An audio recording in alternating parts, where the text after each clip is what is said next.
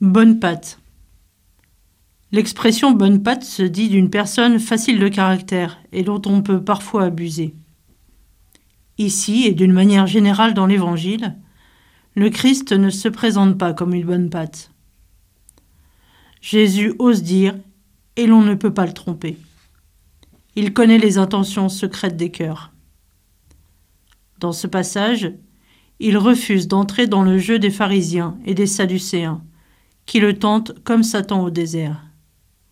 Jésus, montre-nous une preuve de ta divinité. Le Christ n'est donc pas dupe d'un merveilleux qui attirerait déjà les foules.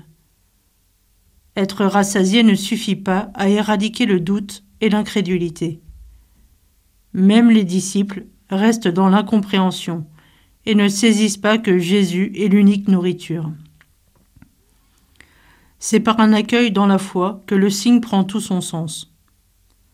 Jésus demande d'être aimé pour lui-même.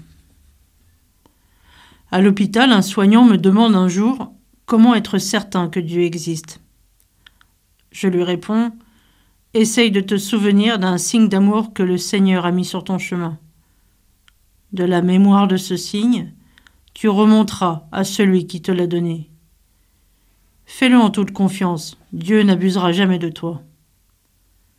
Cela me fait penser à ce passage le royaume des cieux est semblable à du levain qu'une femme a pris et mis dans trois mesures de farine, jusqu'à ce que la pâte soit toute levée. Laissons Dieu être ce levain caché dans notre pâte, afin de devenir signe pour nos frères.